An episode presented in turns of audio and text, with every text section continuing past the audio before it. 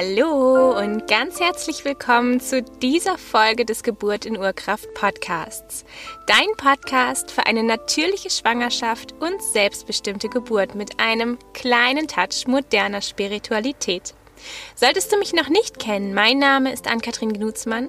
Ich bin Hebamme, selbst dreifache Mama und die Gründerin von Naturgeburt, eine Plattform, auf der dir verschiedene Online-Kurse und Unterstützung für Schwangere und für Mütter bereitstehen, um deinen individuellen Weg für eine natürliche und selbstbestimmte Schwangerschaft und Geburt zu finden. Und in der heutigen Folge möchte ich dir gerne fünf Tipps mit an die Hand geben, wie du deine Geburt natürlich anstupsen kannst. Gar nicht so selten kommt es vor, dass ein Baby seine Mama und seinen Papa und auch alle drumherum noch eine ganze Zeit länger warten lässt, als man vielleicht im Vorhinein gedacht hätte. Es gibt da immer so einen ganz bestimmten Termin, diesen errechneten Termin, der schon mit Beginn der Schwangerschaft festgestellt wird und in den Mutterpass eingetragen wird. Und dieser Termin, dieser sogenannte ET, dieser Termin ist nur ein, wie der Name schon sagt, errechneter Termin, der aber keinesfalls mit dem tatsächlichen Geburtsdatum des Kindes übereinstimmen muss. Tatsächlich kommen unter 5% aller Babys nur an diesem Tag zur Welt. Also eine sehr, sehr kleine Anzahl an Kindern, die tatsächlich an diesem Datum geboren wird. Und wenn man es genau nimmt, dann ist eigentlich auch nicht dieser Termin ausschlaggebend, sondern dieser Termin ist nur ein Anhaltspunkt und gibt einem einen Hinweis darauf, wann, in welchem Zeitraum das Baby geboren wird. Also wir sprechen hier, auch wenn ein Termin im Mutterpass steht, immer von einem Zeitraum, nämlich der Zeitraum von drei Wochen vor dem errechneten Termin, also ab der abgeschlossenen 37. Schwangerschaftswoche bis 14 Tage nach dem Termin, also die abgeschlossene 42. Schwangerschaftswoche. Und das ist eigentlich der Zeitraum, in der das Baby kommen darf, in der erwartungsgemäß das Baby kommen wird und in den allermeisten Fällen es auch tut. Jetzt kann es hin und wieder immer mal vorkommen, dass es zum Beispiel falsche Berechnungen gibt und der Termin deswegen nicht stimmt. Es kann auch einfach mal sein, dass das Baby sich mehr Zeit lässt, ohne dass man weiß warum. Und meistens ist es so, dass ab dem errechneten Termin alle unruhiger werden, die Mutter schlechter schläft, von außen alle nachfragen, wann oder ob das Baby denn nun schon da sei und ob du schon Wehen spürst und das kann manchmal sehr, sehr viel Druck von außen machen. Ich möchte dich dazu einladen, dir zum einen schon zu Beginn der Schwangerschaft zu überlegen, wenn es noch nicht zu spät ist, ob du den genauen Geburtstermin überhaupt mitteilst ich habe es in meinen späteren Schwangerschaften immer so gemacht, dass ich wirklich nur noch über den Zeitraum gesprochen habe, dass ich also zum Beispiel gesagt habe, Ende August ähm, wird das Baby irgendwann zur Welt kommen. Ich habe also keinen Tag mehr genannt. Das ist eine Möglichkeit. Oder dass wenn du dich dafür entscheidest, dass du tatsächlich diesen ET preisgibst, dass du natürlich immer dazu erwähnst, weil vielen ist es nicht so bewusst, dass du immer dazu erwähnst, es ist ja nur ein Zeitraum. Vielleicht auch ganz deutlich deinen Standpunkt ähm, darstellst, dass du keine Nachfragen möchtest, dass schon alle informiert werden. Bei manchen Menschen weiß ich, reicht es trotzdem nicht, wenn man das so klar äußert und sie fragen trotzdem nach. Und wenn du jetzt in dieser Situation bist, dass die Menschen nachfragen, dann versuch da wirklich, wirklich dich abzugrenzen, ganz klar nach außen hin abzugrenzen, was immer schwerer wird mit fortschreitender Schwangerschaft, auch durch die Hormone, die in deinem Körper sind. Und dass du da für dich in die Entspannung findest und du selbst für dich loslassen kannst. Denn tatsächlich, diese 14 Tage sind eigentlich ja nicht viel. 14 Tage vergehen in der Regel wie im Flug und man merkt gar nicht, dass diese 14 Tage überhaupt da waren. Und gleichzeitig können diese 14 Tage so, so zäh sich ziehen wie Kaugummi und mental einfach unglaublich belastend sein. Versuch trotzdem da immer wieder zu dir zurückzukommen, dich vielleicht zurückzuziehen, ein bisschen in deine Geburtshöhle für die Einstimmung, dass du da einfach wirklich zu dir findest, vielleicht Spaziergänge in der Natur machst und erstmal hier, vielleicht auch mit Meditationen, dich wirklich für dich wieder klar positionierst und zur Ruhe findest. So, das ist erstmal das, das absolut Wichtigste. Und wenn dann tatsächlich du weit über den ET rübergegangen bist, dann kann es durchaus vielleicht irgendwann eine gute Unterstützung sein, den Körper ein bisschen anzustupsen und bevor wir da tatsächlich über medikamentöse Einleitungen sprechen oder anders invasive Einleitungen sprechen, möchte ich da gerne dir fünf Tipps an die Hand geben, was du tun könntest, was du ausprobieren könntest, bevor es um eine klassische Einleitung in welcher Form auch immer geht. Denn du kannst natürlich versuchen, auf ähm, ganz natürlichem Wege etwas zu bewirken. Und vielleicht reicht das schon. Vielleicht braucht dein Baby nur ein mini kleine, eine mini kleine Einladung, die du ihm natürlich auch immer in Meditationen mitgeben kannst.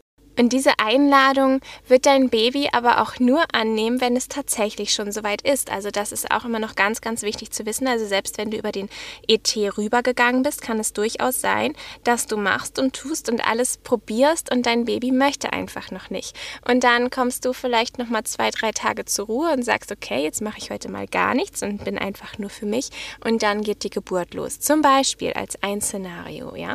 Also ähm, wenn das Baby nicht bereit ist, geboren zu werden, dann kannst du noch so viel tun und du kannst dich auf den Kopf stellen und es wird nichts passieren. Das gleiche aber auch bei einer medikamentösen Einleitung. Auch da kann es durchaus passieren, dass ähm, diese Einleitung sich über mehrere Tage zieht und nichts passiert. Okay, was sind nun meine Tipps? Tipp Nummer eins hast du sicherlich schon von diversen Seiten schon mal gehört. Es geht um stramme Spaziergänge.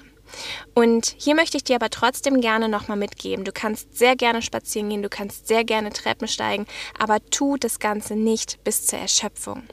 Mach es immer wieder, mach es auch, wie gesagt, in strammen Spaziergängen. Bewegung ist gut. Du kannst auch tanzen zum Beispiel, wenn du Lust hast auf Tanzen, kannst du auch das sehr gerne machen. Aber versuche dich nicht zu verausgaben, denn wenn die Geburt irgendwann losgeht, dann brauchst du diese Energie noch. Und wenn du vollkommen erschöpft schon in die Geburt reinstartest, dann hat dein Körper und dein Baby rein gar nichts davon, weil du dann einfach nicht mehr die nötige Kondition, die nötige Energie hast, um die ganze Geburt über durchzuhalten. Also geh gerne spazieren, steig gerne Treppen, tanz gerne ganz viel, aber immer so, dass du dich im Anschluss auch noch gut fühlst. Auch von der warmen Badewanne hast du vielleicht schon hin und wieder gehört. Auch die Wärme kann da sehr wohltuend sein und die Kontraktionen anregen. Wie gesagt, auch nur dann, wenn dein Baby bereit ist. Du musst also keine Sorgen haben, solltest du jetzt noch nicht so weit sein, noch nicht um den ET herum sein, zu baden. Wenn du nicht so weit bist, dann macht das deinem Baby gar nichts. Und du kannst so viel baden gehen, wie du möchtest. Bitte nicht zu heiß, damit auch das Baby hier nicht ähm, diesen Hitzeschock bekommt, sondern bitte auf Körpertemperatur aber dann spricht rein gar nichts dagegen und vor allem, wenn du schon leichte Kontraktionen hast, dann kann die Badewanne da auch ein super Test sein, ob es jetzt nur kleine Übungswehen sind oder ob die Kontraktionen wirklich schon geburtsbereit sind. Denn wenn du in die Badewanne gehst und die Kontraktionen hören dann wieder auf, ist es ein Zeichen dafür, dass es nur Übungskonstruktionen waren. Und wenn du in die Badewanne gehst und die ähm, Kontraktionen werden stärker, dann ist es ein Zeichen dafür, dass die Geburt losgeht. Was du auch sehr schön machen kannst in der Badewanne ist, dass du dir, wenn du schon über den ET äh, rüber bist, dass du dir mit Utöl aus der Bahnhofsapotheke Kempten und ich habe hier keine Ko Kooperation mit denen, das heißt, das ist jetzt einmal eine unbezahlte Werbung, aber ich empfehle das als Hebamme grundsätzlich sehr, sehr gerne, das Utöl zu benutzen. Damit kannst du dir den Bauch ähm, einölen in der Badewanne zum Beispiel und ähm, einfach mit ein paar Tropfen Utöl ganz sanft deinen Bauch ein wenig streicheln, massieren. Und wenn dir danach ist und dein Partner das auch möchte, dann könnt ihr mit diesem Utöl zum Beispiel auch eine Kreuzbeinmassage machen. Also auch das ähm, kann durchaus wehenanregend wirken und dieses Utöl enthält bestimmte Aromen, die wehenfördernd sind. Ein weiterer Tipp meinerseits mit dem auch ich persönlich schon sehr gute Erfahrungen gemacht habe, ist der Aubergine-Parmesan-Auflauf. Und es gibt viele Gewürze, die wehenanregend sind. Und keines dieser Gewürze ist in dem Aubergine-Parmesan-Auflauf drin. also, es gibt in den Staaten ein italienisches Restaurant, die eine Garantie darauf geben, dass nach diesem Babystarteressen die Geburt innerhalb der nächsten, ich weiß gar nicht genau, ich glaube 48 Stunden beginnen wird. Und wenn das nicht der Fall ist, dann bekommen die Frauen ein Gutschein für ein Gratisessen oder beziehungsweise nochmal die, die, das gleiche Essen, glaube ich. Ähm, auf jeden Fall hat es, wie gesagt, bei mir bei der ersten Schwangerschaft auch funktioniert. Und äh, es hat ähm, zu einem Blasensprung geführt, noch beim Kochen allerdings, gar nicht mal beim Essen selbst oder danach. Ähm, ich kann dir tatsächlich nicht genau den Ablauf dazu erklären, aber wenn du gerne Auberginen isst, wenn du nicht vegan lebst, dann kannst du das natürlich auf jeden Fall einmal ausprobieren, dir einen äh, Aubergine-Parmesan-Auflauf herzustellen das Rezept dazu, das verlinke ich dir auf jeden Fall in den Show Notes.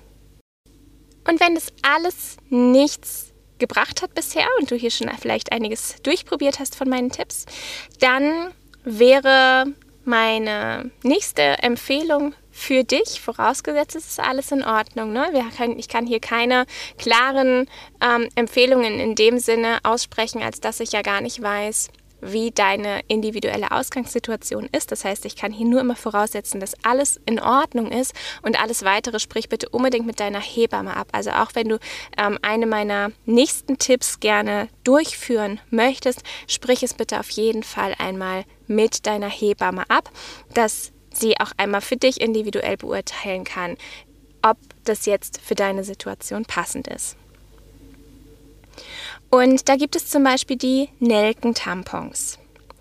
Für einen Nelkentampon brauchst du 10 Milliliter Mandelöl und 7 Tropfen Nelkenknospenöl. Und das vermischst du und tropfst es auf einen Tampon rauf. Diesen Tampon führst du dir vaginal ein und belässt ihn dort für etwa drei Stunden. Nach diesen drei Stunden entfernst du den Tampon wieder und wartest dann ein paar Stunden, bevor du den nächsten Tampon verwendest. Du kannst diese Anwendung für ungefähr dreimal pro Tag wiederholen und achte dann aber bitte darauf, wenn du den Tampon benutzt, den Nelkenöl-Tampon, und achte bitte genau darauf, wie, was für ein Gefühl du hast. Achte bitte genau darauf, ob du ein Kribbeln verspürst, ob du ja irgendein unangenehmes Gefühl verspürst, dann entfern bitte den Tampon sofort wieder. Und wann du ihn auf gar keinen Fall anwenden solltest, ist bei vorzeitigem Blasensprung. Da solltest du nach Möglichkeit keine ähm, ja, gar nichts in, in die Vagina einführen, keine Untersuchung, die nicht wirklich unbedingt sein muss. Also wirklich Finger weg, um den Aufstieg möglicher Erreger auf gar keinen Fall irgendwie äh, zu begünstigen. In 58 Prozent aller Fälle hat dieser Nelkenöl-Tampon bei einem reifen Muttermundsbefund tatsächlich die Geburt ausgelöst und dazu geführt, dass die Geburt startete. Das heißt, die, diese Möglichkeit ist wirklich eine durchaus erfolgsversprechende Möglichkeit, vor allem bevor du auf eine medikamentöse Einleitung zurückgreifst. Wie gesagt, immer vorher bitte mit der Hebamme besprechen, da es Kontraindikationen gibt, da, es, da ich deine persönliche Situation nicht kenne. Und mein letzter Tipp für heute ist tatsächlich sogar der Wehentee. Ich hatte eben schon von geburtsanregenden Gewürzen gesprochen und die werden in dem Wehentee ähm, sehr konzentriert zusammengemischt. Das heißt, ähm, so ein Wehentee enthält äh, je nach Variante ähm, eine Zimtstange, enthält Nelken, enthält Ingwer, enthält, enthält Eisenkraut, also ganz, ganz ähm, unterschiedliche Gewürze, die sehr, sehr intensiv wirken können auf deinen Körper und auf den Beginn der Geburt. Ähm, es gibt auch noch eine andere Variante, die mit Himbeerblättertee und Brombeerblätter und mit Schafgabe und Frauenmantel noch gemischt wird. Unter anderem, also da das besprichst du am besten auch wieder mit deiner Hebamme und gehst dann in die Apotheke und lässt dir das dort besorgen. Ähm, es gibt diesen Wehentee zum Beispiel auch in der Bahnhofsapotheke Kempten von Ingeborg Stadelmann. Nochmal unbezahlte Werbung an dieser Stelle. Aber ich finde die Produkte dort einfach so unglaublich gut, dass ich die gerne, gerne weiterempfehle. Und diese ähm, Tees, diese Mischungen werden dann tatsächlich für 10 bis 20 Minuten, je nachdem, ähm, welcher Empfehlung man da auch folgt, gekocht, also wirklich köcheln gelassen. Und das heißt, es wird wirklich ein, ein sehr, sehr, sehr intensiver Geschmack werden. Und es ist so ein Liter Tee, den du dann schluckweise über den Tag verteilt zu dir führst. Ähm, und wie gesagt, ein sehr, sehr intensiver Geschmack. Und ähm, das kann durchaus auch sein, dass es einfach nicht angenehm für dich ist. Also auch da schau wieder, ist es eine Möglichkeit für dich, ist es keine Möglichkeit für dich, ähm, diesen Tee zu dir zu nehmen. Auch wieder, wie gesagt, immer in ganz enger Absprache mit deinen Geburtsbegleitern. Aber auch das kann eine sehr effektive Möglichkeit sein, bei der es immer wieder ähm, sehr, sehr viele Erfolge zu verzeichnen gibt. Von daher möchte ich das auf jeden Fall an dieser Stelle einmal mit erwähnen.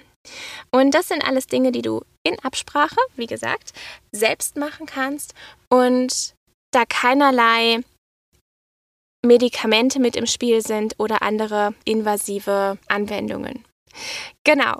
Und damit sind wir am Ende der heutigen Folge angekommen. Ich möchte mich ganz herzlich bei dir bedanken fürs Zuhören und wünsche dir noch einen, einen wunder wunderschönen Tag und wenn es bei dir schon um den ET herum ist, auch einen baldigen, natürlichen Start deiner Geburt und eine wundervolle, selbstbestimmte und urkraftvolle Geburtsreise.